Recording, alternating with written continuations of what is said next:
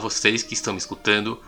O meu nome é Fábio Eda e eu sou responsável pelo projeto Conte Comigo.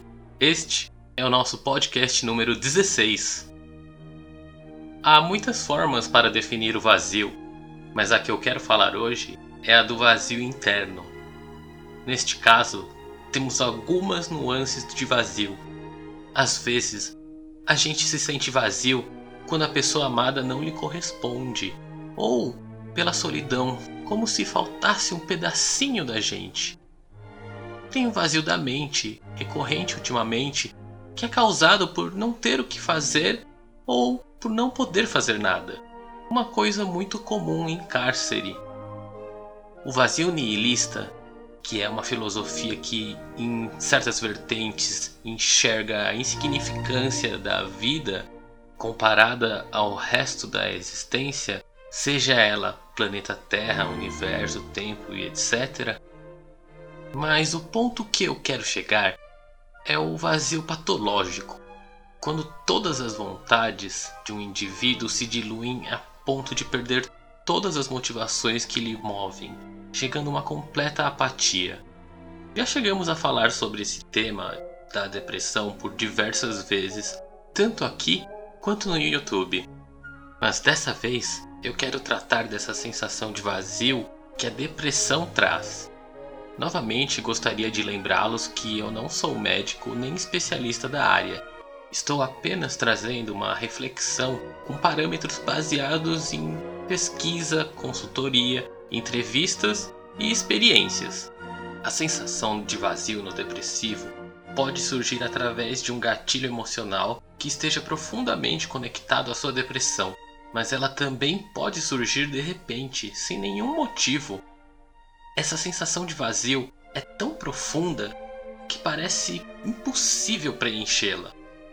Veja o caso do famoso ator Robin Williams. Ele tinha muito dinheiro, fama, talento, uma esposa amada, filhos, diversas coisas que muitos almejam. E ainda assim, ele era uma pessoa que acordava e nada disso tinha importância, além de ser perseguido por algum sofrimento.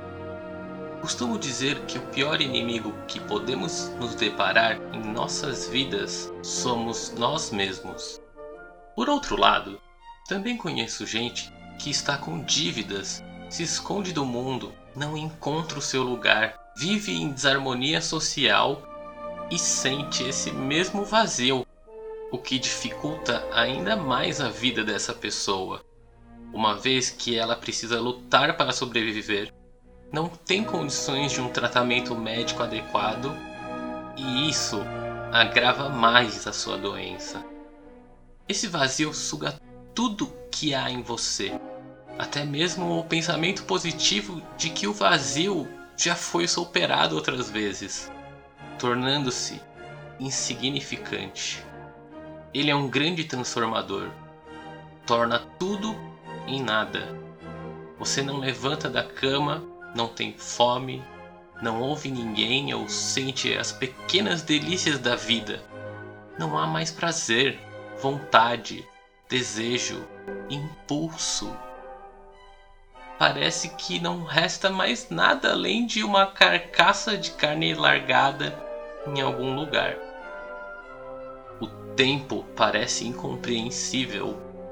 Às vezes custa a passar, às vezes passa sem que você perceba.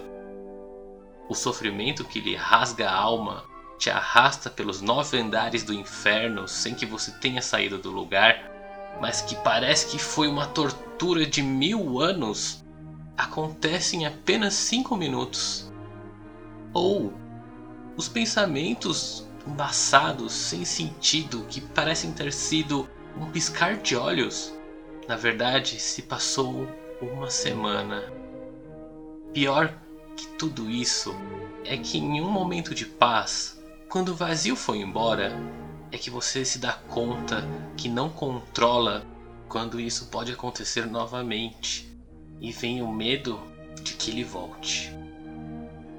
É nessas horas, sem o vazio, que as pessoas te veem. Por isso, muita gente acha que é uma bobagem que você está sempre sorrindo, de bom humor, empático ou pelo menos estável. Há muita gente que não acredita ou não compreende que tal mudança repentina é possível. Como sempre, o intuito do Conte Comigo é apoiar as pessoas, não trazer a cura. Todas essas informações são para todos que puderem me ouvir, porque o ambiente gerado pelas pessoas pode não trazer uma melhora, mas impede que piore. Eu não tenho nenhuma indicação para você que sofre desse mal ou para você que conhece alguém que sofre. A única coisa que posso dizer é procure um médico ou um psicólogo. Eles irão indicar o melhor que pode ser feito. Conheçam o nosso site. Conte comigo, tudo junto, só que sem a letra E, .ong.br. Lá tem mais informações sobre o projeto e todas as nossas redes sociais, incluindo o nosso canal do YouTube, no qual estamos publicando vídeos artísticos, além de conter lives sobre diversos assuntos com a presença de especialistas de diversas áreas. Obrigado a todos e até a próxima!